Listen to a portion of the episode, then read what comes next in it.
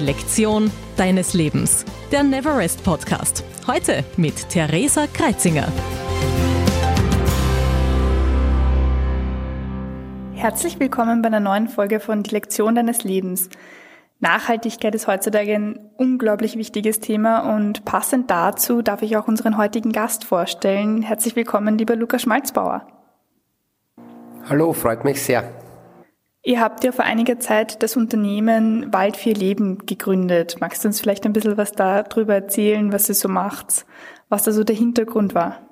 Ähm, wir haben äh, Wald für Leben gegründet mit dem Ziel, äh, die Kahlflächen, die im Waldviertel oder generell in Österreich entstanden sind durch den Borkenkäfer, ähm, wieder klimafit aufzuforsten und ähm, da wieder stabile Waldbestände her herzustellen. Ähm, wir machen das eben mit ähm, Mischwaldaufforstungen, ähm, haben da ein Team von circa fünf Leuten und haben uns seit 2020 äh, gegründet. Und äh, wie ist es dazu gekommen? Äh, seit 2017 ähm, hat da der Borkenkäfer überhaupt im Waldviertel oder eigentlich generell in ganz Mitteleuropa ähm, heftig gewütet. Das ist äh, eine Kombination gewesen aus Trockenheit, äh, Windwürfen, äh, Schneebrüchen in den Fichtenbeständen und auch geschuldet der starken Fichtenmonokultur, die in Österreich eben vorherrscht. Und ähm, diese Kombination hat jetzt sehr viele Kahlflächen ergeben und, und ähm, die, die Preise damals äh, extrem fallen lassen. Somit hat es kaum Erlöse gegeben für das befallene Schadholz. Und ähm, aus dieser Misere auch von den Grundbesitzern und von den Waldbesitzern heraus haben wir dann die Initiative Wald für Leben gegründet. Und ähm, das ist äh, nicht mehr oder weniger als eine Plattform, wo sich äh, Privatpersonen und Unternehmen beteiligen können an den Aufforstungen der heimischen Wälder. Ein sehr cooles Projekt und vor allem auch, wenn man sich eben ein bisschen mit dem Thema Borkenkäfer auseinandergesetzt hat, merkt man eben, dass es auch sehr ein notwendiges Projekt ist. Für unsere Hörerinnen und Hörer, die sich das vielleicht nicht vorstellen können, wie kann man sich diesen Borkenkäferbefall vorstellen? Also wie kann man das erkennen oder woran sieht man das? Ähm, naja, der Borkenkäfer ist einmal nur wenige Millimeter groß ähm, und ähm, seine Spezialität sind sozusagen geschwächte Fichtenbestände, ähm, zum Beispiel eben durch Trockenstress. Und ähm, der Borkenkäfer bohrt sich da in die Fichte äh, ein, quasi durch die Rinde durch und legt dort seine Eier ab. Und ähm, diese Larven, die daraus entstehen, ähm, nehmen quasi den, der Fichte den Lebenssaft weg. Sprich, ähm, sie, sie fressen sich dadurch die Borke und, und unterbrechen den Saftstrom. Somit kann die Fichte ähm, äh, nicht mehr weiter wachsen beziehungsweise den Baum nicht mehr versorgen. Ähm, normalerweise hat die Fichte aber schon einen Abwehrmechanismus, sprich sie reagiert mit erhöhtem Saftstrom. Aufgrund der großen Trockenheit, die da vorgeherrscht hat, ähm, hat sie allerdings den, äh, diesen benötigten Saftstrom nicht erzeugen können, damit sie diese Larven ertränkt. Und somit hat der Baum keine Chance gehabt, und ähm, der stirbt dann durch diesen Fraß ab. Und ähm, die fertigen Larven fliegen dann aus dem abgestorbenen Baum weg und befallen wieder neue grüne Bäume. Ähm, das Schwierige daran ist, dass man, ähm, wenn die Fichte dann abgestorben ist, sprich, ähm, sie wird dann eben, die Nadeln werden braun, rötlich, und man sieht, ähm, sie ist abgestorben, ist der Käfer schon wieder weg und hat schon wieder eine grüne Fichte befallen. Ähm, da gibt es natürlich ähm, im, im Forst äh, einige andere ähm, Hinweise, dass der, der Borkenkäfer eine Fichte befallen hat, wie zum Beispiel das Bohrmehl, das unten am Wurzelanlauf liegt, oder eben erhöhter Harzstrom der aus den Bohrlöchern austritt oder grüne Nadeln, die bereits am Boden liegen. Das sind so erste Zeichen. Ähm, man kann im Prinzip nichts tun, außer schauen, dass man die befallenen Bäume aus dem Wald bringt und somit den Borkenkäfer auch, äh, die Larven auch aus dem Wald bringt. Das ist natürlich sehr schwierig, ähm, weil man den Zeitpunkt nicht versäumen darf und ähm, ähm, die Zyklen sehr schnell gehen. Äh, das heißt, ähm, man hat äh, kaum drei, vier Wochen Zeit, dann muss das alles erledigt sein. Und ähm, in dieser Befallszeit der letzten fünf Jahre ist das einfach zu schnell gegangen, um da nachhaltig entgegenzuwirken. Und deswegen sind dann auch so große Befallsflächen und Kahlflächen entstanden. Kann man da sagen, wie viel Fläche da auf den, also durch den Borkenkäfer ähm, draufgegangen ist? Ähm, in Mitteleuropa weiß ich es nicht, aber in Österreich sind circa 20.000 Hektar ähm, Kahlfläche entstanden, davon 13.000 Hektar alleine im Waldviertel. Das sind schon beeindruckende Zahlen. Ähm, du hast vorher auch eben von wir geredet, also du bist ja nicht der alleinige Gründer. Wo, also wie, zu wie viel Zeit sie beziehungsweise woher kommt also habt ihr davor schon was mit dem Thema Wald zu tun gehabt oder war das wirklich sowas, dass ihr sagt, das interessiert euch, ihr lest euch da jetzt ein oder ihr arbeitet euch da voll ein oder habt ihr davor schon was mit dieser Materie eben zu tun gehabt? Ähm, wir sind zu dritt, meine Kollegen, der Bernhard und der Michael, die haben äh, Forstwirtschaft studiert, haben auch ähm, sozusagen seit der Kindheit schon mit Forst und Wald zu tun gehabt. Ähm, und äh, ich selbst bin äh, Biolandwirt, führe eine Biolandwirtschaft im nördlichen Waldviertel mit meiner Frau und wir haben auch Waldflächen am Betrieb. Somit haben wir alle drei eigentlich sozusagen auch forstlichen oder waldwirtschaftlichen Hintergrund und ähm, sind sozusagen vor der Haustüre mit diesem ganzen Thema ähm, Kahlfläche, Borkenkäfer, Wiederaufforstung kon konfrontiert. Und wir haben uns eben zusammengeschlossen und dann vor zwei Jahren Wald für Leben die Plattform gegründet. Sehr spannend. Und wenn man auf eurer Website ein bisschen herumstöbert, dann sieht man ja auch, dass ihr nicht nur Bäume anpflanzt, sondern man kann ja auch, bei euch eine Bienenpatenschaft annehmen.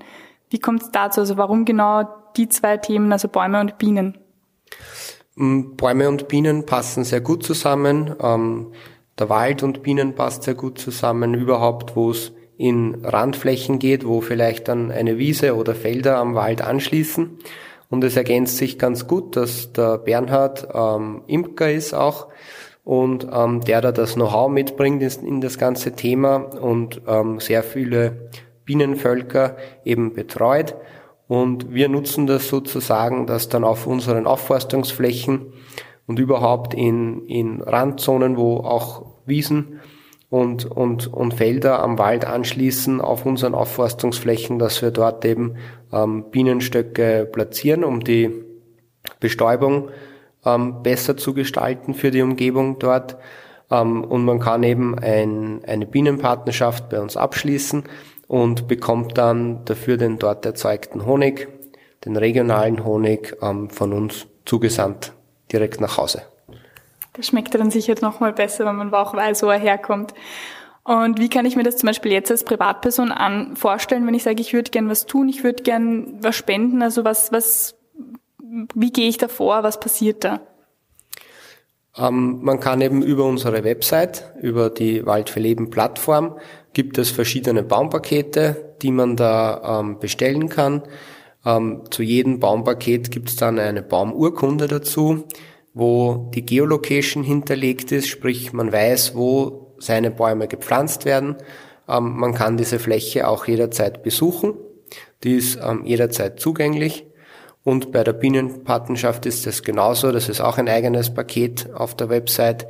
Hier gibt es dann auch ein Zertifikat dazu und mit der Geolocation, wo der Bienenstock steht und auch ein personalisiertes Schild am Bienenstock direkt vor Ort.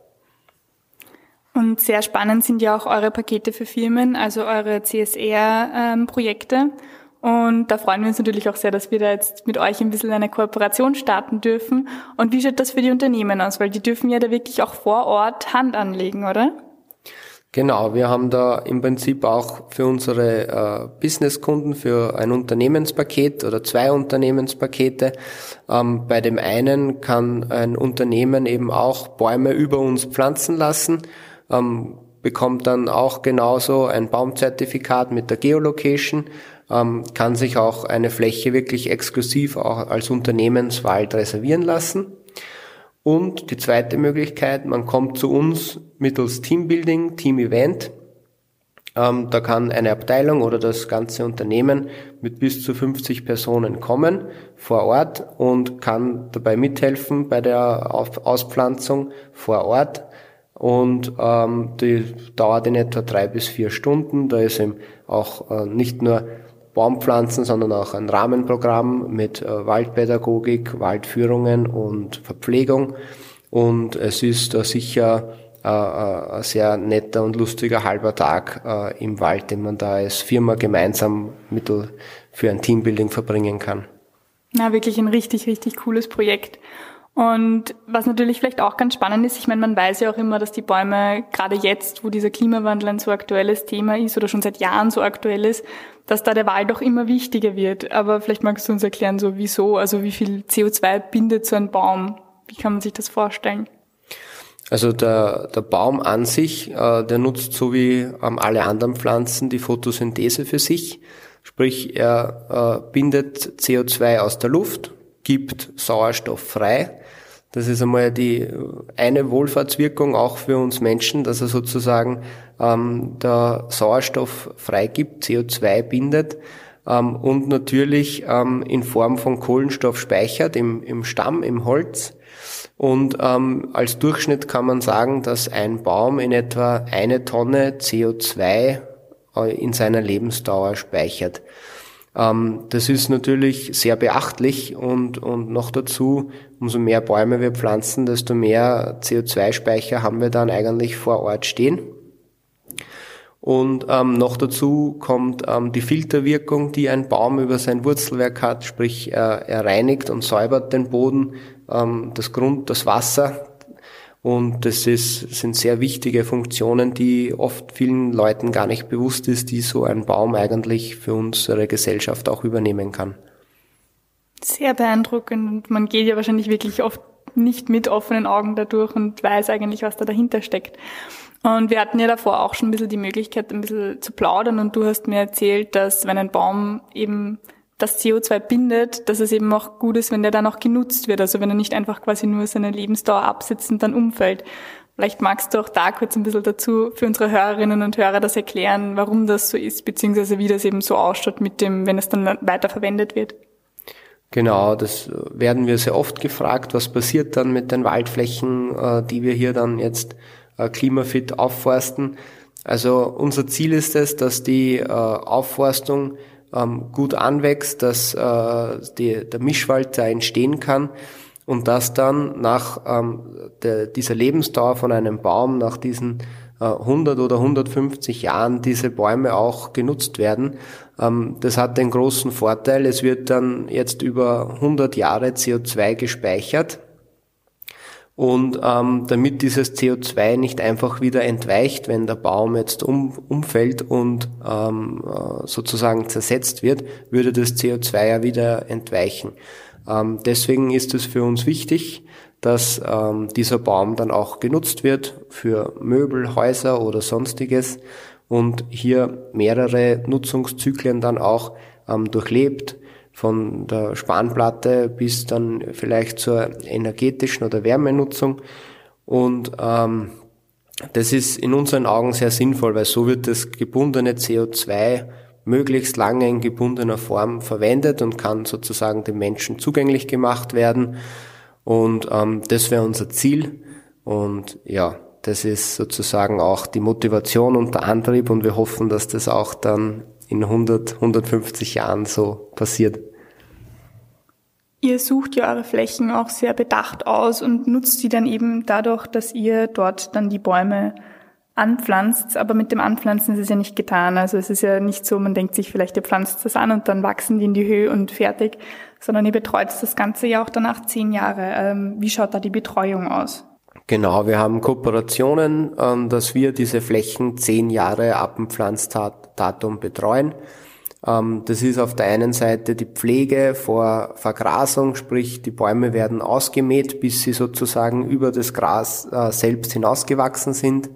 Ähm, dann werden die Bäume vor Verbiss geschützt, sprich vor eben äh, Rehe und Hasen, damit die äh, Bäume auch wachsen können und nicht sozusagen abgebissen werden. Ähm, das sind die Hauptpunkte, äh, die wir da haben. Natürlich ähm, setzen wir auch ähm, die Bäume nach, die aufgrund von Trockenheit oder sonstigen äußeren Umständen vielleicht ausfallen. Das versuchen wir natürlich möglichst gering zu halten. Aber auch das garantieren wir, dass da nachgebessert wird, sollte ein Ausfall sein. Und das sind die, die, die, die Hauptfaktoren, die wir da zu beachten haben. Und nach diesen zehn Jahren der Pflege sollte der Wald eigentlich ähm, mindestens zimmerhoch sein oder höher. Und da spricht man dann vom gesicherten Bestand und dann kann er eigentlich, ähm, wird er sozusagen dann dem Wachsen entlassen. Spannend, was da eigentlich alles noch zu tun ist. Das bedenkt man einfach so überhaupt nicht. Und natürlich unsere, unser Podcast heißt Die Lektion deines Lebens. Das heißt, ich werde auch dich fragen, was war deine Lektion des Lebens? Meine Lektion des Lebens, ähm, gute Frage. Ähm, wir, wie soll ich sagen, ähm, ich habe äh, vor äh, noch nicht sehr vielen Jahren den landwirtschaftlichen Betrieb übernommen von, von meinen Eltern und der wird auch schon seit mehreren Generationen geführt und ähm, bin sozusagen auch erst seit kurzem Vater geworden und, und ähm, der, das nächste Kind ist gerade im Anmarsch. Und äh, was ich früher nicht so bedacht habe, dieses generationenübergreifende ist schon sehr wichtig, ähm, weil sozusagen man bewirtschaftet jetzt ähm, äh, land- und forstwirtschaftliche Flächen und hat sie aber eigentlich nur für eine gewisse Zeit geborgt. Sie gehören zwar einem, aber für mich ist es wichtig und das ist, finde ich, eine wichtige Lektion, dass man das Ganze nachhaltig bewirtschaftet und das nicht nur als Phrase verwendet, sondern auch wirklich lebt und dass man äh, diese Nachhaltigkeit dann auch der nächsten Generation wieder weitergeben kann und damit man den, seine, seine Flächen und auch diese ähm, dieses Wachstumpotenzial der Flächen den nächsten Generationen weitergeben kann und im mindestens gleichen oder besseren Zustand weitergeben kann und keinen Raubbau betreibt.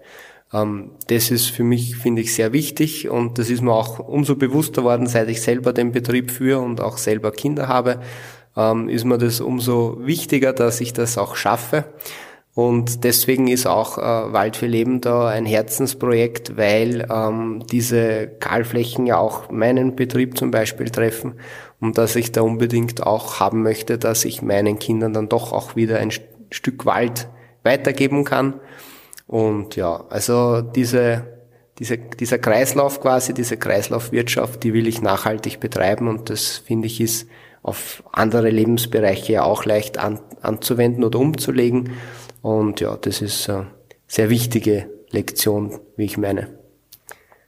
Eine sehr schöne Lektion und vor allem ein wirklich, wirklich spannendes Projekt und spannendes Unternehmen, das ihr da aufgebaut habt, man auch wirklich was davon hat. Also ich finde ja immer wieder, dass man, man, man schätzt diese Dinge wie eben die Bäume, die Wälder viel zu wenig und man weiß auch viel zu wenig darüber. Also freut mich das umso mehr, dass ich heute dich da ein bisschen ausfragen durfte und du uns da ein bisschen was darüber erzählt hast. Lieber Lukas, vielen, vielen Dank, dass du dir heute Zeit genommen hast für uns. Sehr gerne, war sehr nett. Ich wünsche dir noch einen schönen Tag.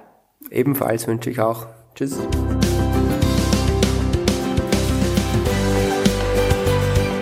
Was war deine wichtigste Lektion?